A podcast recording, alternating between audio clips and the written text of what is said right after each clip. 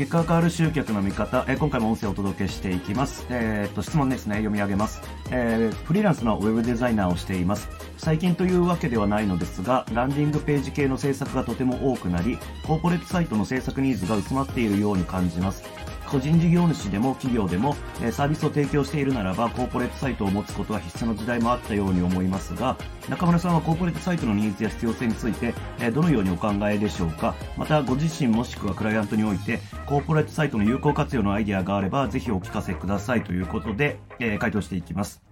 えっ、と、まあ、コーポレートサイトね、えっ、と、まあ、いわゆる会社のホームページですけれども、うんと、まあ、デザイナーっていう意味で言うんだったら、まあ今、ワードプレスとかね、えー、使えば自分で作れちゃうわけですよ。結構綺麗な、あの、コーポレートサイト。っていう意味で、まず外に投げる必要ないよねっていうのがぶっちゃけあるっていうのはあるんじゃないかなっていうふうに思うんですね。その需要っていう意味では。で、うんと、あとはコーポレートサイトを持つことは必須。うんとまあ、今も変わってないんじゃないですかね、そこは。例えば特徴法のページだったりとか、えー、プライバシーポリシーだったりとか、会社概要だったりとか、そういったものが載ってるページっていうのはやっぱり必要になるんで、うん、まあ、綺麗なコーポレートサイトを持つかどうかっていう話は一旦置いとくと、やっぱりでも自分のドメイン上で自分のビジネスの、うん、まあ、そういったことを表すようなページをね、持っておくっていうのは必要なんで、まあ、そういう意味ではコーポレートサイトっていうのはやっぱ必要は必要ですよね。うん、だからまあ、その、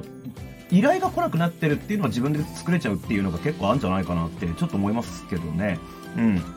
で、えっと、必要性についてどのように考えでしょうかってことなんですけれども、まあ、ニーズについてはね、そのさっき言った通りで、自分で作れちゃうしねって話があると。で、必要性についてなんですけど、えっと、必要は必要なんですよ。というのも、うんとまあ、当然その、ね、特徴法のページとか載っけなきゃいけないよねっていう、その当たり前の話は置いといて、うんと、まあ、僕もね、その、例えば広告を使ってアクセスを集めたりとかしてるわけですけれども、うんとそのね、例えばアドレス登録ページを広告に出してますと。で、どの URL をクリックしてるかっていうのを計測したりしてるわけですけれども、あ見てるとっていうか、まあ、アクセスの集まり方を見てると、うんと、まあ、ほんと数年前からなんですけど、うんと、会社概要とかね、えー、そういうページへのリンクのクリック数が増えてるんですよ、以前と比べると。で、うんとやっぱりこれはまあ他のところでも話してるかもしれないですけども、うん、コロナが広まって以降、まあオンラインでビジネスをする、オンラインで集客をするって人がめっちゃ増えたじゃないですか。で、まあその中には玉石混合いろいろあるわけで、うんと、まあオンラインで物を買うっていう時に警戒する人が増えたんかなっていうふうにちょっと思ってるんですよね。まあ、要はこの会社大丈夫だろうかっていうことで、それをチェックしに行くために会社概要のページを一回リンククリックして、え、チェックしてみるとか、まあ、そういうアクションが増えてんじゃないかなっていうふうに思うんですね。っていう意味では、必要性っていう意味だと、まあ、その信頼の担保っていう意味では、あそういう、まあ、会社概要が載ってるページだったりとか、そういったものを持ってる方がいいんじゃないかなっていうふうにまず思いますと。で、ただ、そうは言っても、そのコーポレートサイトをただただね、ただ、なんていうんだろう、会社概要しか載ってないようなサイトを作ってもあんまり意味ないかなと思ってて、うんと、まあ、有効活用のアイデアがあればっていうことなんですけども、うんと、試しにですね、えっ、と、今、ページ開いてるんですけど、ウィスティアっていう、えっ、と、これはまあ、動画マーケのツールですね、を、うん、販売してる会社があって、あと、ハブスポットっていう、これは、マーケティングオートメーション、まあ、ウェブマーケの、えー、まあ、オールインワンツールみたいなものをこう扱ってる会社があって、それぞれのページちょっと開いてるんですけど、まあ、コーポレートサイトっていうのとちょっとイメージと違うと思うんですよね。これ多分あの、あの、音声の詳細欄から概要欄のところに貼っておくんで言われる。まあ、どんな感じか見てほしいんですけれども、まあ、パッと見ると、うん、まあ、いわゆる日本の企業のように、えー、例えば、サイトアクセスしたら、なんか会社のビジョンみたいなのが書いてあって、みたいな、で、代表者挨拶みたいなのが載ってるみたいな、ああいう典型的なコーポレートサイトではないんですよね。もちろんフッターの方まで行くと、あの、アバウトアスということで、この会社についてとかね、えー、書いてあったりするんですけども、メインで載ってるのは別に会社の、うんと、私たちこんな会社ですよっていうページではないんですよ。うん。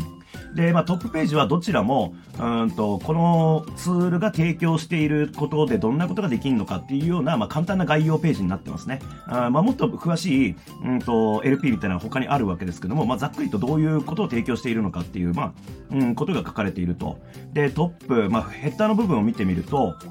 えっ、ー、と、 Wistia ってやつは、えー、左から Product。これはまあ、どんなサービスを提供してるかっていうのが、えー、まあ、えー、リストになってると。で、 Learning Center っていうのがですね、まあ、これはノウハウとかが書かれているページです。で、 About っていうところに、えっ、と、その会社概要だったりとかと載っていて、で、あとは Pricing とか、 Watch Demo って書いてあるんですけど、まあ、 Pricing は価格ですね。で、 Watch Demo はまあ、デモを見るということで、で、ハブスポットの方は、えっ、と、左からソフトウェアですね。えー、これは、まあ、どんなソフトウェアなのかっていう、その、どんなことが実現できるのかっていうのが、ところにリンクされている。で、 Pricing。で、その次はリソースなんですけど、まあ、ここに、例えば、えっ、と、 Education っていうところがあって、ブログがあって、まあ、それ見に行くと、やっぱりノウハウ系のものが載ったりするわけですね。で、どちらも、えー、まあ、会社概要とか下のフッターのところとかに貼ってあるって感じなんですよ。そう。だから、まあ、持たせるべき機能ってこういうことなんだろうなって僕は思うんですよ。まあ、僕も実際、ウェブページ見に行ってもらったらわかる通りで、会社概要とか別に用意してるんですけど、トップページは別に会社のことを説明してるわけじゃなくて、まあ、記事一覧みたいになってるんですよ。まあ、本当見た目ブログみたいな感じになってるんですよ。ただまあ一応そこはコーポレートサイトとして僕はやってるし、えー、例えば、うんと、まあ、今年の頭の方で、えー、1000万の融資、公的融資受けましたけれども、その時に出したサイトっていうのはやっぱそれなんですよね。うん。だから、あといわゆる大企業とかでイメージするようなコーポレートサイトっていうのは必要ないかなと思います。むしろ持たせる機能としては、うんとまあ、サービスを直接的にね、ツール提供してるわけじゃないんで、サービス申し込めるようにする必要はないと思いますけども、うん、例えば、えー、なんかコンテンツが載っていて、で、そこからリストが獲得できる仕組みになってるとかね、えー、まあそういうメディアとしての役割っていうのを持たせるのがいいんじゃないかなっていうふうに思います。うん、まあ、一応海外のね、そのサイトの事例とか見ると、やっぱそういう風になってることが多いんですよ、実際。